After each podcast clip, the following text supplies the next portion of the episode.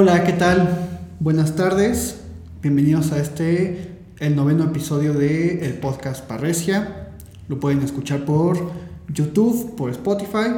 Mi nombre es Javier Grajales Fernández y el día de hoy tengo nuevamente a el maestro Irving Cano Lecona. Y bueno, pues ¿cómo estás? Bien, bien, muchas gracias. Encantado otra vez de, de, hacer esta segunda eh, presentación en, el podcast, eh, que me parece es un espacio bastante interesante. Este, y bueno, pues es que ya nos habíamos divertido bastante el, video anterior, entonces eh, un gusto nuevamente estar aquí. Bueno, yo antes de comenzar, la, verdad es que, que wow, eh, como estamos grabando esto de un día distinto, ¿no? Normalmente grabo lo mismo todos los días, ¿no? O sea, bueno, el, mismo día grabamos dos videos. Y, y wow, la verdad es que me di cuenta de, de, gente que comparte el video, de gente que comenta, de gente que, que da like. Yo les agradezco muchísimo, ¿no? Eh, no, no, no, esperaba como, como estos efectos, ¿no? Y, y, que qué padre que, que los ponga a pensar. Por ahí me contaste una anécdota de de la anécdota de, de, Santa Claus, ¿no? Que metimos ahí en problemas a algunos padres, ¿no? Pero bueno, eh, muchísimas gracias por, por, todo el apoyo que, que, están dando al, al podcast. Eh, se aprecia mucho. Y pues bueno, el día de hoy queríamos continuar con esta temática de, del Día de los Muertos, que, que acaba de pasar. ya cuando salga esto va a ser una semana de que, de que pasó.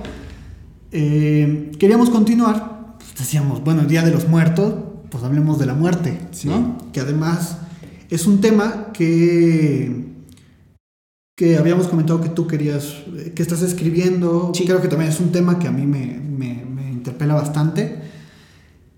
Y eh, pues nada, queríamos hablar de, de eso, de sí, la muerte. Sí, sí, sí, y que me parece que es un tema muy, pero muy extenso. ¿no? Eh, es decir, tiene muchas aristas, tiene eh, muchísimas eh, maneras de, de interpretarse, de, de abordarse, ¿no? desde diferentes áreas, muchísimas yo diría, y que bueno, pues se le hace todo un festejo enorme ¿no? en estos días sí. que, que están pasando. Y bueno, yo quería empezar, comentábamos ahorita tras bambalinas, que me gustaría comenzar con la idea de qué entendemos por vida para poder llevarlo a la cuestión de, de la muerte. Sí. Para eso traemos este, este texto de Bataille, espero que no nos cobren copyright, ¿no? eh, que se llama El erotismo. ¿Por qué el erotismo? Pues porque nos va a hablar de la vida, ¿no? Sí. Nos va a hablar de la vida, pero también nos va a hablar de la muerte, ¿sí? Y de la imposibilidad eh, que tiene, de una imposibilidad que tiene la vida de eh, existir para siempre, ¿no? Sí, de proseguir. Eh, busco la página. Bien, esta, esta cita dice, solo los hombres han hecho de su actividad sexual una actividad erótica, donde la diferencia que separa el erotismo de la actividad sexual simple es una búsqueda psicológica independiente de fin natural, dado en la reproducción y del cuidado que dar a los hijos. Mm. Eh, ¿Por qué estamos hablando de actividad sexual y actividad erótica? Pues, porque eso es la vida, ¿no? Porque eso es la vida. o, ¿O, tú cómo lo ves? Sí, eh, es que cuando, cuando hablamos eh, del concepto como tal de, vida, a lo que nos remite es justamente a la cuestión de la reproducción, a esta parte biológica de, que entra dentro del plano del desarrollo, o lo que eh, algunas, algunos otros saberes plantean como desarrollo. Sin embargo, es que no, no, solamente está ligado a la reproducción, sino que tiene toda una característica eh, importante, ¿no? que es justamente el, el, nombre del mismo texto, ¿no? es esta relación que hay con, el, con lo erótico, ¿no? con el erotismo, eh, y que de alguna manera va a definir como ciertas eh, líneas en, en, que la vida pueda proseguir, y que no solamente es una característica de desarrollo, no es una característica eh, de lo biológico, sino que implica una relación eh, más eh, en un plano de lo simbólico, de lo psíquico y eh, de la vida inconsciente. Claro, yo mira, cuando este texto, hasta por eso lo tengo subrayado, porque siempre que, siempre que tengo que hablar de la pulsión sexual, mm. eh, yo sé que George Batal no es propiamente un psicoanalista, pero siempre que me toca hablar de la pulsión sexual, tomo esta cita. Porque, bueno, probablemente quien esté escuchando esto diga, ya van a empezar a hablar de lo erótico, del sexo, eh, todo es sexo, eh, ¿no? este prejuicio que hay contra, contra Freud, que, que no es para nada, eh, ya vamos adelantando que no es para nada así, ¿no? Estamos hablando de que, bueno, dice, dice Batal, el erotismo es la aprobación de la vida hasta en la muerte. O sea, e, eso que tú decías, la, la vida es algo que busca reproducirse, crear unidades cada vez más grandes, eh, ir incluyendo cosas, sumar, no restar. Así es, sí. Y que pretende estar presente incluso en la propia muerte. Entonces, a, mí me, gusta esa definición de la vida. O sea, la vida es algo que busca estar incluso en la propia muerte. Sí. Qué tragediota, ¿no? Pues es... Eh, cañón. O sea, yo pienso, ¿cómo, cómo, vemos un ejemplo de esto en la, en la creencia del mundo del más allá? Lo decíamos la vez pasada, ¿no? Sí. Eh, le, hacemos ofrendas a los muertos para que vengan y coman y se, alimenten, vean sus fotografías. Sí. Yo, ¿a ti te causa bronca la muerte? Es una muy, muy buena pregunta y muy fuerte.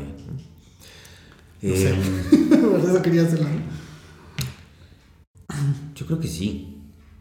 Sí, pensar un, digamos, un final sin que, sin que no haya otra cosa, me parece que está de locos.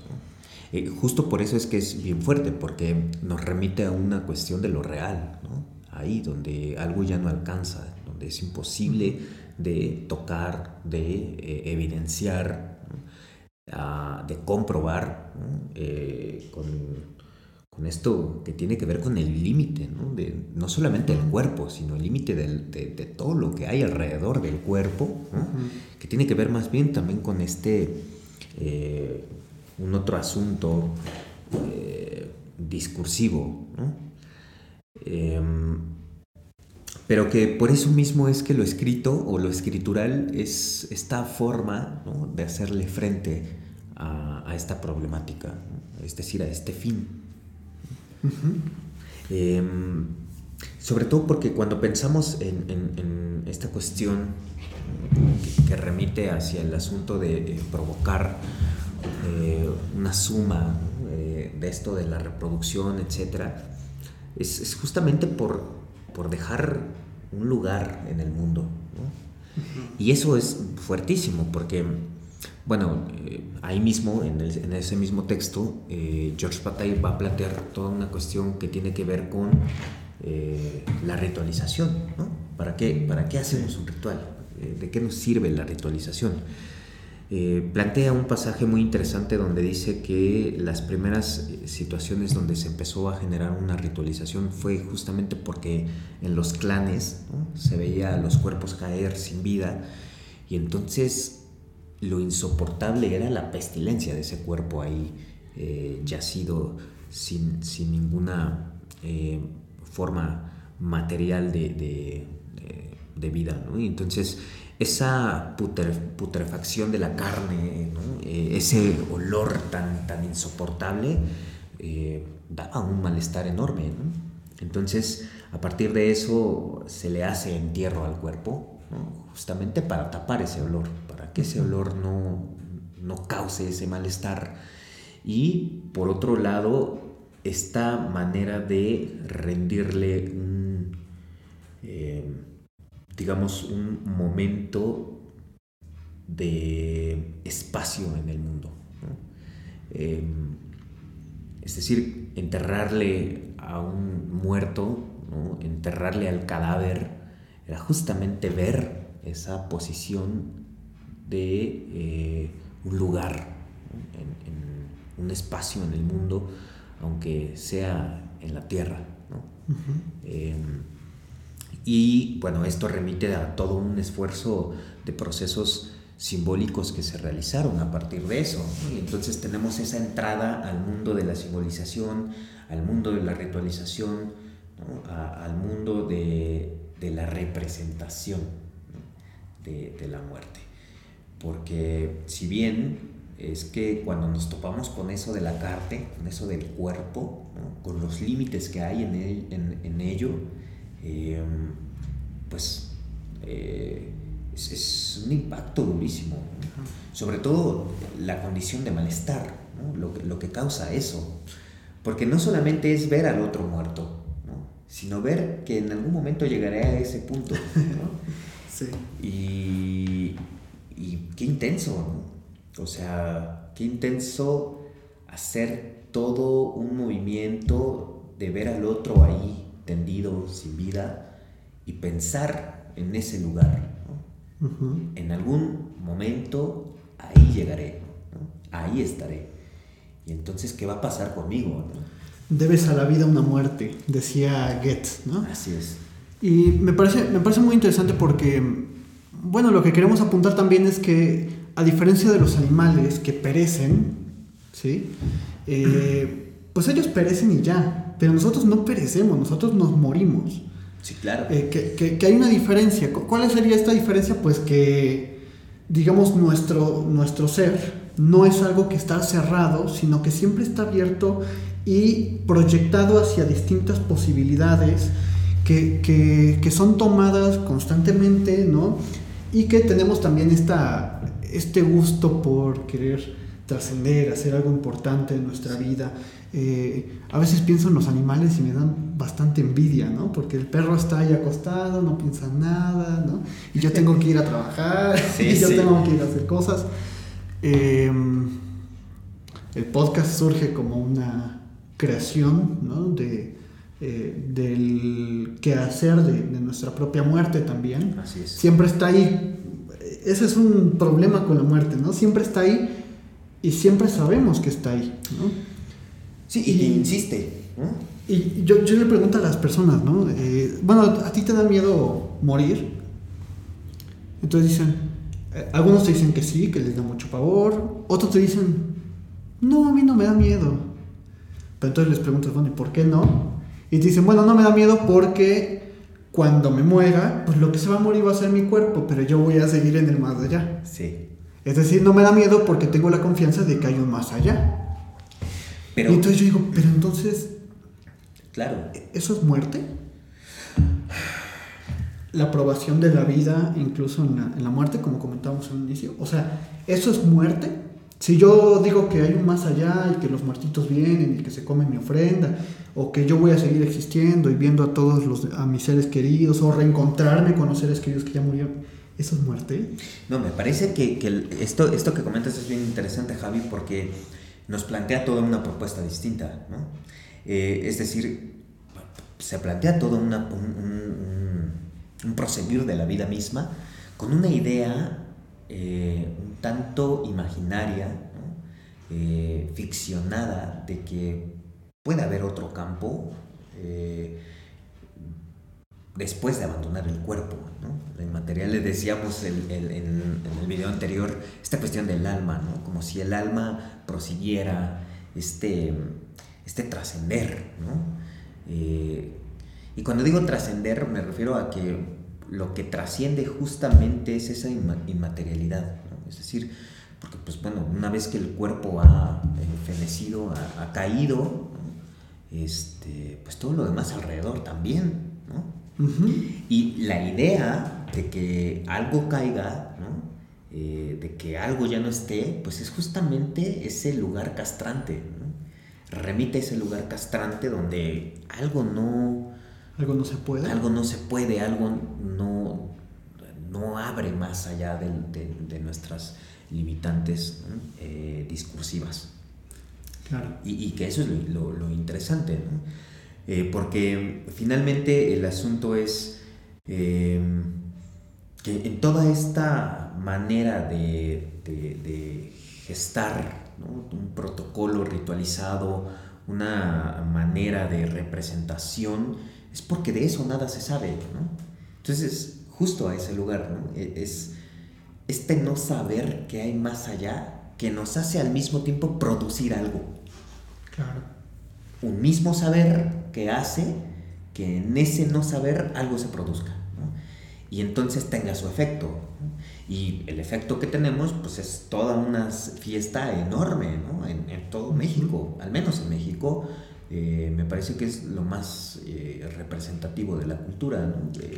Este afrontar el Día de Muertos de esta manera tan ritualizada, ¿no? De hacer ofrenda, de hacer altar, de hacer eh, comida,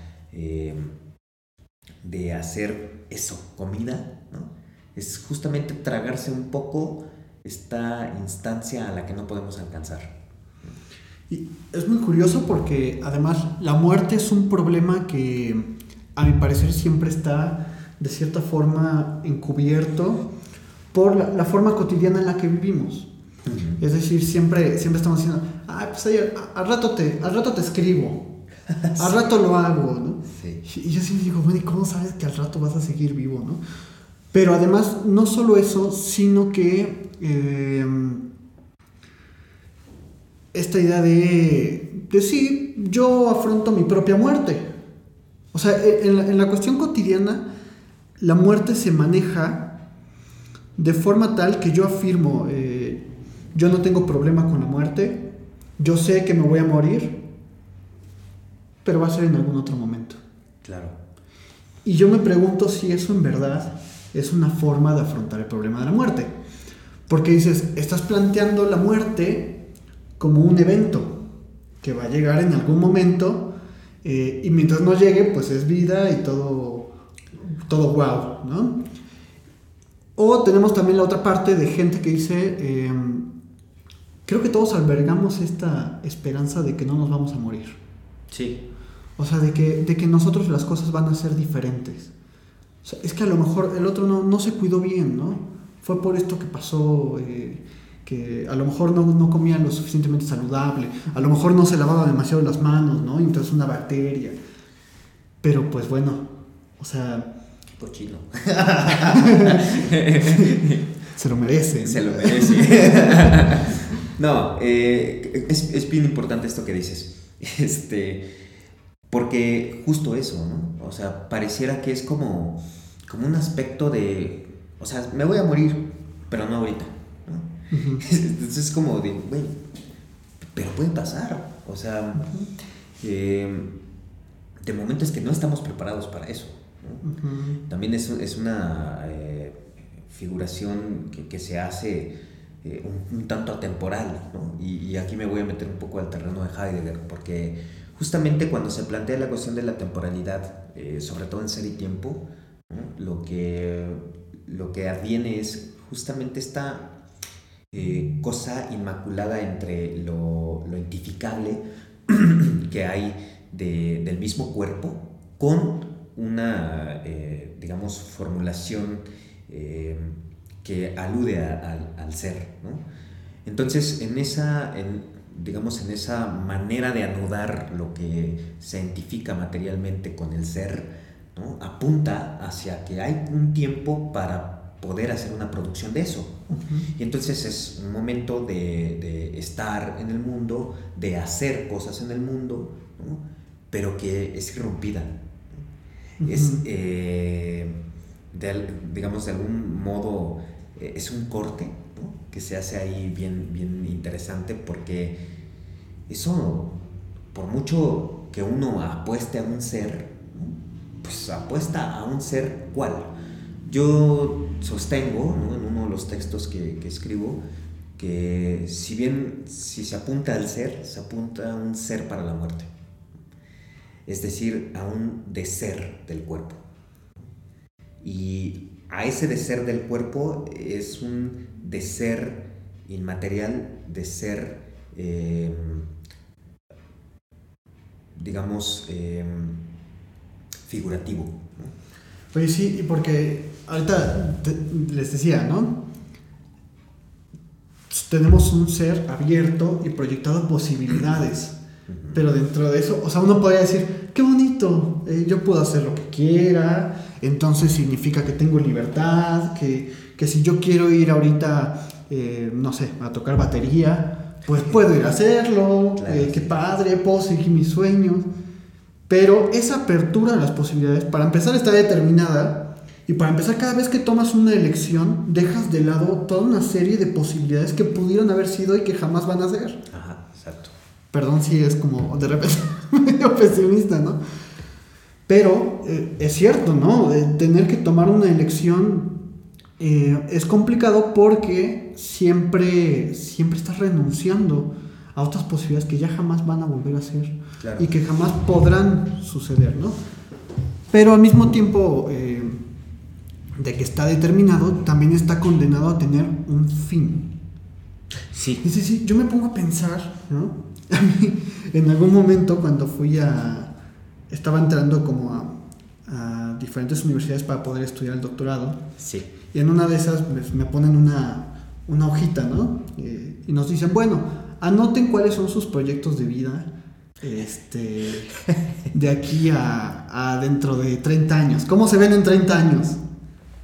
Yo para empezar decía, pues espero que vivo, ¿no? yo para empezar espero que, que, mis, que mi capacidad de proyectar posibilidades siga, siga vigente, ¿no? En ese entonces.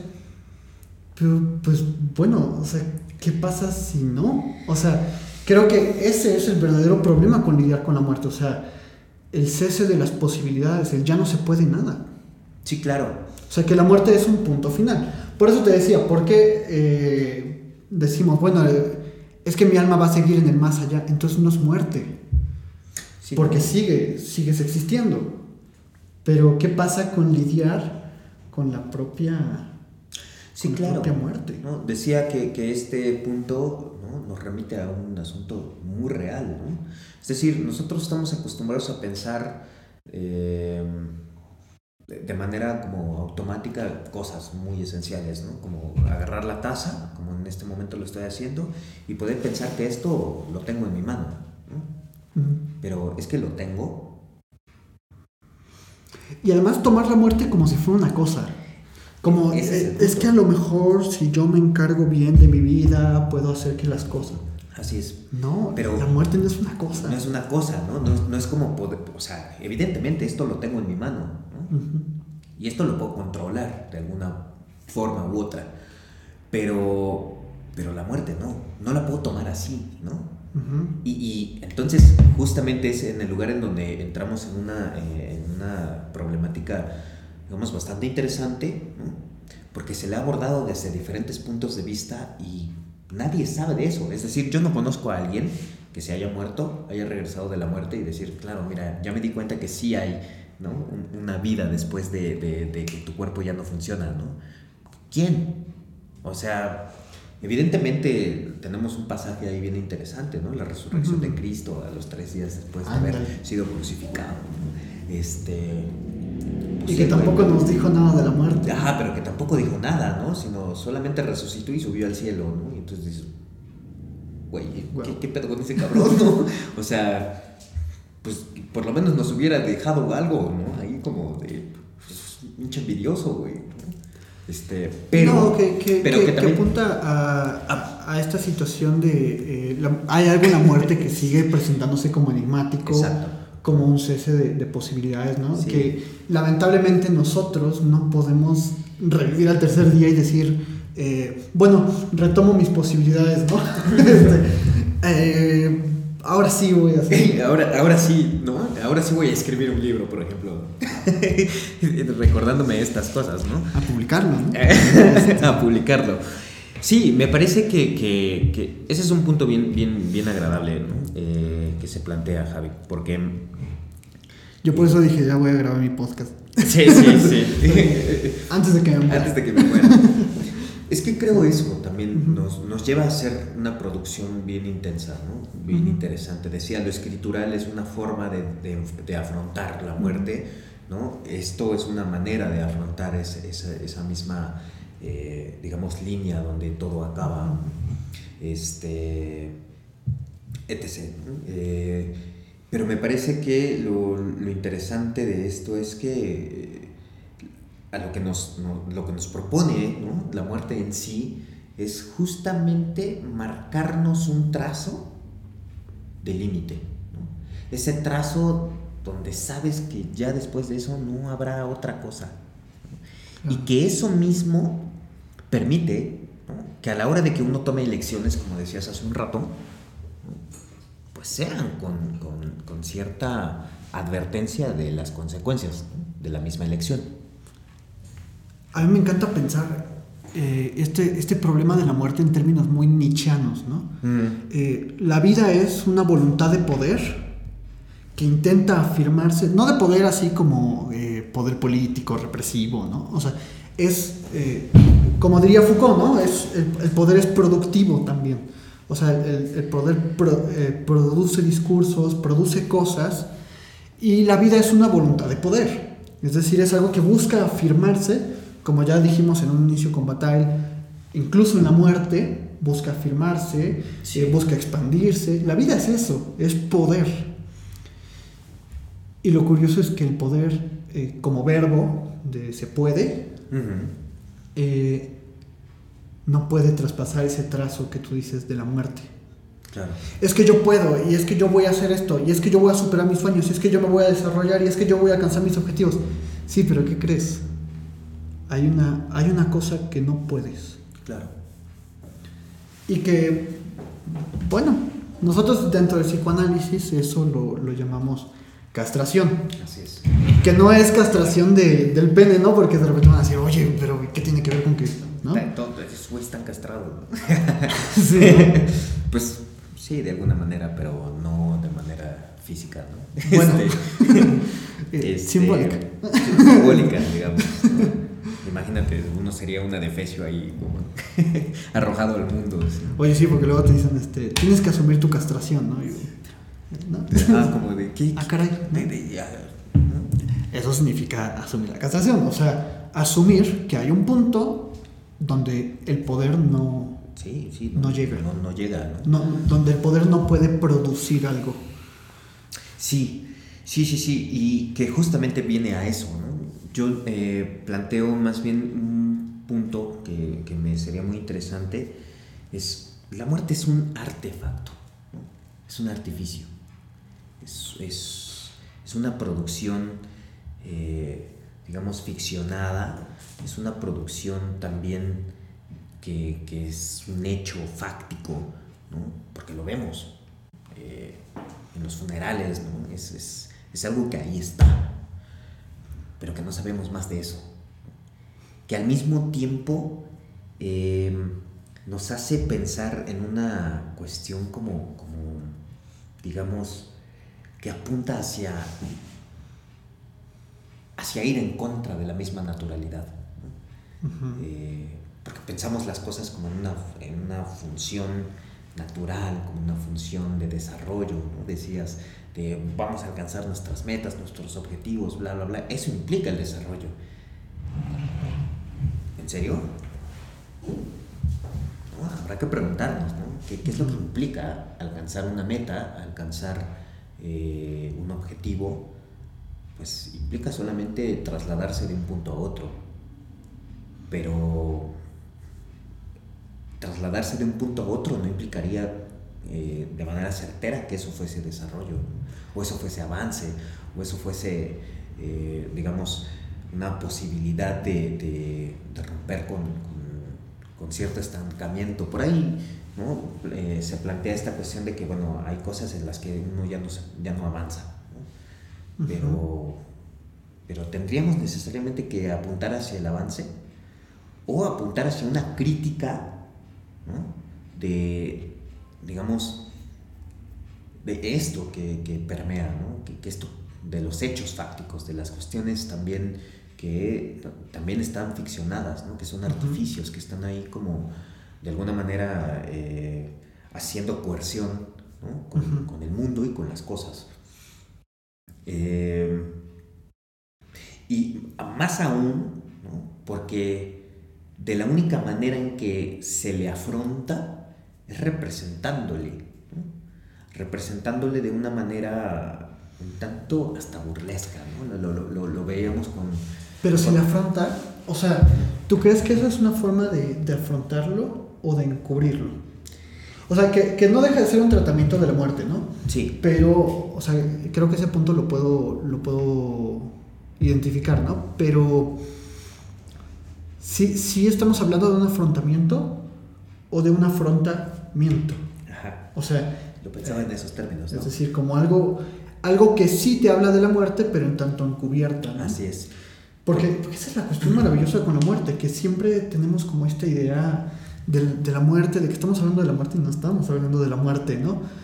Eh, el alma, por ejemplo, es un concepto que a mí me parece sumamente tranquilizador. Sí, sí. porque es como, pues tú tienes un alma, ¿no? Sí. Entonces, pues no te preocupes por tu muerte, porque después de tu muerte vas a traspasar eh, el umbral, o sea, la muerte sería un umbral que, que traspasas para continuar eh, una extensión de la vida en otro plano, en otro registro, que ojo, está muy bien, ¿no? Eh, se respetan creencias y todo, pero eh, nosotros nos estamos cuestionando qué pasa con la muerte en, como, como un punto final.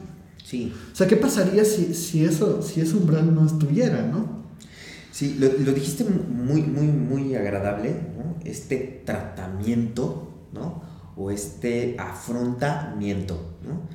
Es que me parece que es eso, ¿no? Al menos en México eh, hay una manera muy, muy bonita de, afrontarlo, ¿no? De hacer un afrontamiento. Bueno, también hay mucha muerte, ¿no? Y bueno, sí, por supuesto, ¿no? Las condiciones sociopolíticas que vivimos hoy en día, pues nos, nos remiten. No nos vamos a meter a eso por el amor de Dios. Sí, sí, nos remiten a esas cosas, pero fíjate lo interesante, que cuando hablamos del de, asunto de la muerte, tratamos de bordearlo, de bordearlo, de bordearlo, de bordearlo, para terminar diciendo... Nunca lo tomé, ¿no? No hay manera ¿no? de agarrar. No es, no es como... como eh, veía hace tiempo un video de eh, eh, la muerte, ¿no? persiguiendo a la vida este, y se enamora de, de, la vida y entonces de pronto cuando quiere abrazarla, pues eso se desvanece. Sí. Es, pues, un video corto muy, muy bonito, no, no tengo ahorita el, nombre. Ahí nos los pasas para que este, sí, los haga llegar a, la gente si quieren verlo. Eh, pero es muy bonito lo que, lo que plantea es que nosotros pensaríamos que abrazar a la muerte sería eh, lo más tranquilizador, puede ser, pero también al mismo tiempo es lo más angustiante. Claro, claro. Em, porque quién sabe qué pase después de, ese punto. Y luego, por otro lado, me parece que una manera de intentar elaborar algo con eso es em, hacer toda, un, todo toda una celebración. Entonces, tenemos este, este, día de festejo, ¿no? donde se representa a, la muerte como una calaca. Pero aparte lo interesante es eso. ¿Por qué una calaca? Una calaca que además está animada, ¿no? No, está inerte, sino que nuevamente tiene, tiene una esencia, tiene una sustancia, tiene eh, un alma. Así es. Si podemos decirlo así. O sea, está animada alma, anima, animada, ¿no? Sí, sí, sí. Em, creo que sí es, es muy interesante, porque además cuando, cuando empezábamos a, platicar, yo decía, eh, perdón que les estamos hablando de esto como muy, que pareciera muy negativo, ¿no? Claro. Como, como muy pesimista, ¿no? De, ay, pues es que la vida se acaba. Pero creo que si algo estamos abordando es que la muerte produce eh, la, vida, digamos, sin muerte no, no, es posible, ¿no? Y creo que eso es algo que eh, Freud también descubre sí. y nos trata de mostrar. Cuando está hablando de esta contraposición entre la pulsión sexual y la pulsión de muerte, no está hablando de, o sea, sí, ¿no? De, la agresividad, ¿no? Eh, sino que está hablando de, de, este, este anhelo de la pulsión sexual, o sea, de la vida, eh, no, como sexo, ¿no? sino como vida. Es una vida que intenta afirmarse, que intenta eh, explayarse, extenderse, ¿no? llegar a otras unidades. Pero al mismo tiempo tenemos una pulsión de muerte, ¿no? de, de imposibilidad de que esa unidad se logre. Sí, Sí, sí, sí. Fíjate que. que Espero no haberme escuchado como muy confuso, ¿no? pero, haber sido claro, pues. Pero me parece que eso que dices, eh, más bien hace que se intente reconstruir, eh, digamos, esa parte de la continuidad, ¿no? Eh, que abrazar eso sería como, como un poco apostar a que algo persista, ¿no? que algo insista en una continuidad y sobre todo que pudiese eh, sobre todo calmar un poco la amenaza de angustia ¿no? que se siente frente a ese final, para hacerle algo de soporte, para que eso sea un tanto soportable, que sea eh, algo, digamos, que eh, busque de alguna manera aliviar esta, esta insoportabilidad misma de esa, de esa representación. Incluso, ¿por qué no pensar, ya que estamos hablando de la muerte como una producción, también hablarlo como un resorte para el deseo? Claro. O sea, que, que, sin esa, que sin esa desaparición de la vida o esa, eh, como, como mostraba, ¿no? Eh, esa desaparición de la vida a los brazos de la muerte, eh, pues ¿por qué no pensar que eso también produce un deseo? Es decir, y produce que, no, que nos proyectemos a posibilidades y gracias a eso nos proyectamos hacia cosas, ¿no? Sí. hacia cosas que uno quiere hacer, anhelos, amor, ¿no? Yo creo que tiene una parte trágica, porque sí, complicada, ¿no? Pero al mismo tiempo, eh, yo no diría que lo estamos abordando de forma pesimista ni optimista, ¿no? O sea, simplemente decir, bueno, la muerte es un fin, Así eh, en donde hay un punto final, donde no hay una persecución de la vida, como, como hablábamos de esta intención de la vida de traspasar la muerte, pero al mismo tiempo no significa que no se pueda hacer algo con eso. Sí, sí, por supuesto. Lo que pasa es que... Em, cuando hablamos de ese punto final, Javi, decías de manera muy, muy acertada esto, al mismo tiempo nos produce un deseo de hacer algo con eso, porque, porque no nos podemos estar quietos. ¿no? Y, y, fíjate, ¿no? porque justamente a esa, digamos, a esa falta, a ese horror, a esa insoportabilidad, a, a ciertas, a ciertos aspectos de que nos remitan a ciertos huecos, pues lo que hacemos es edificarlo en, aras del amor también. Porque al mismo tiempo eso es lo que nos produce. Eh, la muerte nos produce amar. Amar las cosas.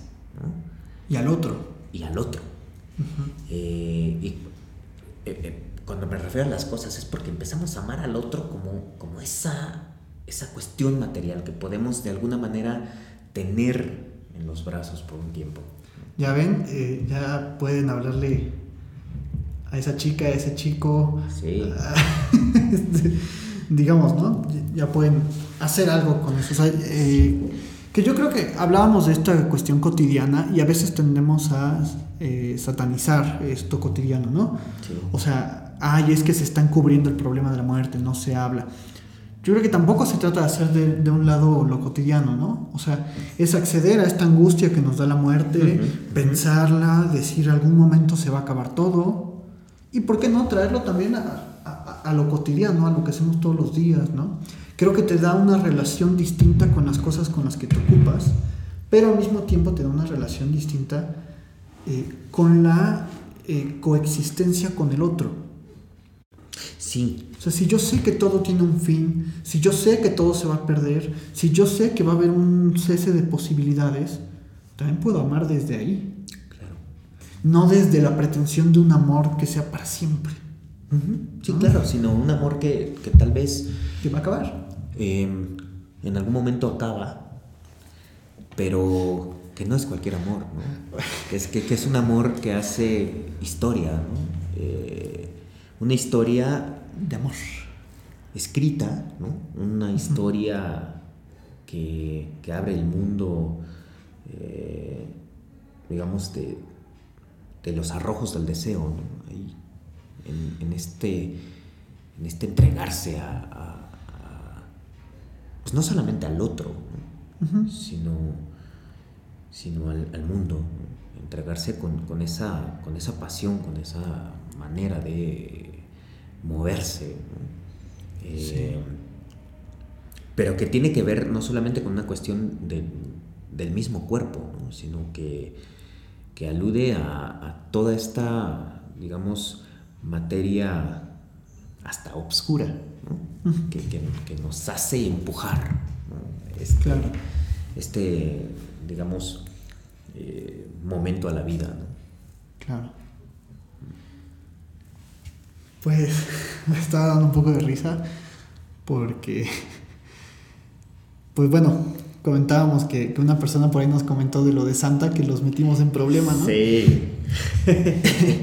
y perdón porque ya empezamos a hablar de la muerte. sí, claro, este, pero bueno, pues es parte, ¿no? Eh, esperamos no, meter a nadie en, en problemas existenciales filosóficos. Pues eh, sí es un tema, ¿no? Porque bueno, nos podría arrojar a ese punto. Digo, lo digo un poco en broma, ¿eh? sí. Eh, pero este. Pero un poco eso, ¿no? E, es que el asunto de la existencia es lo que nos remite a, empujarnos a la vida misma. Claro. Este.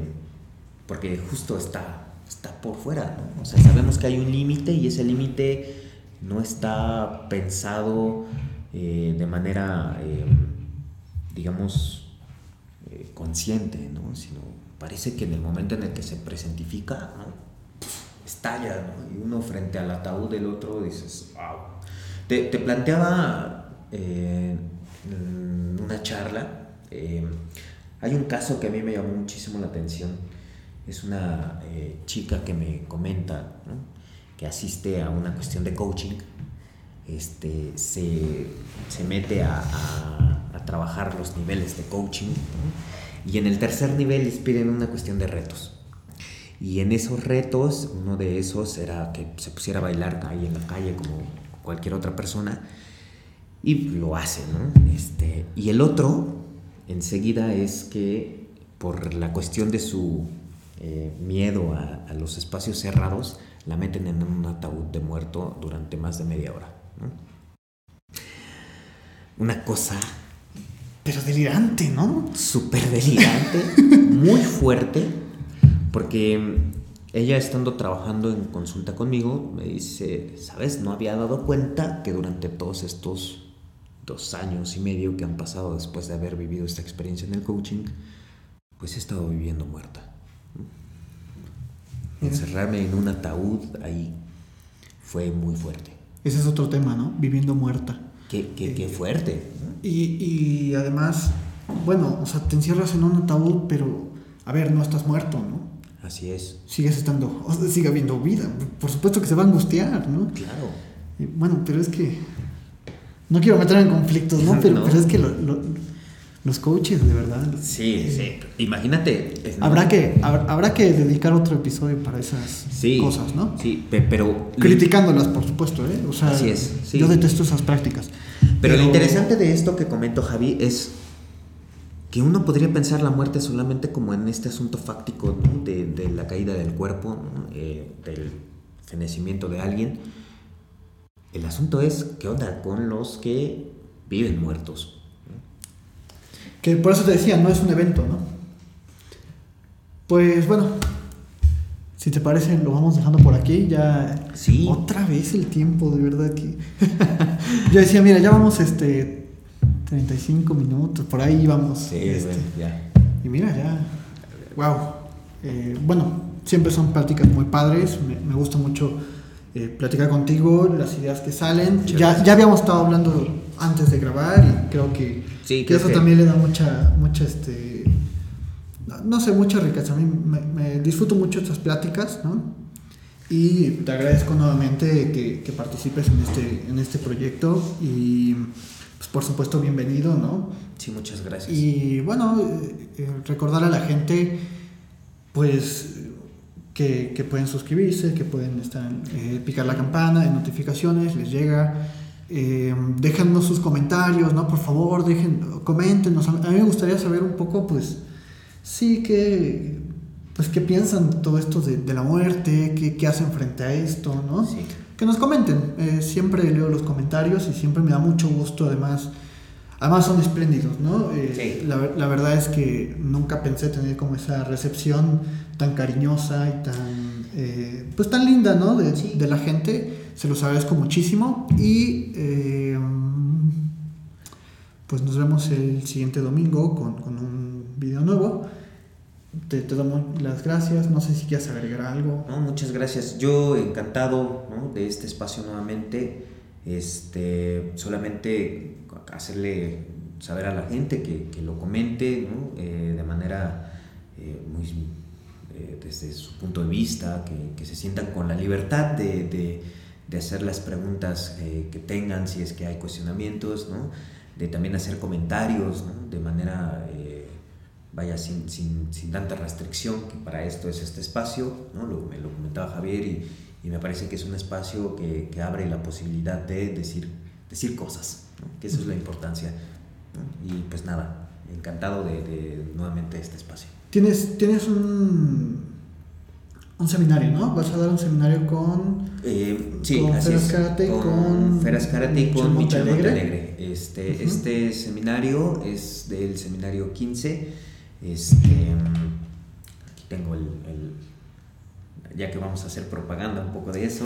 Sí, sí, este, date. este, este seminario, este. Bueno, está pensado para el día 14 de noviembre a las 6 de la tarde. ¿En Puebla? Eh, aquí en Puebla, ¿no? Lo vamos a hacer vía virtual. También te paso el, el, el, cartel para que tengan presente eso. Se llama, el seminario es este, Saber, Acto y Psicoanálisis. Uh -huh. este, y bueno, ahí hablaremos cosas bastante interesantes también con respecto a, al, al, trabajo que se viene elaborando este, con, con, Fernando Azcárate, que es un gran amigo, que lo quiero muchísimo, igual a Michel Montalegre, ¿no? Este, y bueno, pues igual que a ti. Gracias, son, gracias. Son grandes maestros, grandes personas que pues están interesadas en esto del psicoanálisis. Y pues va a estar muy interesante también, si, si gustan entrarle, ahí te mando el, el, el claro póster sí. para que lo, lo, puedas publicar. Y, este, y es gratuito también, aparte. Es en línea, ¿no? Es un evento en ¿Es línea, en línea? ¿no? Es por Zoom.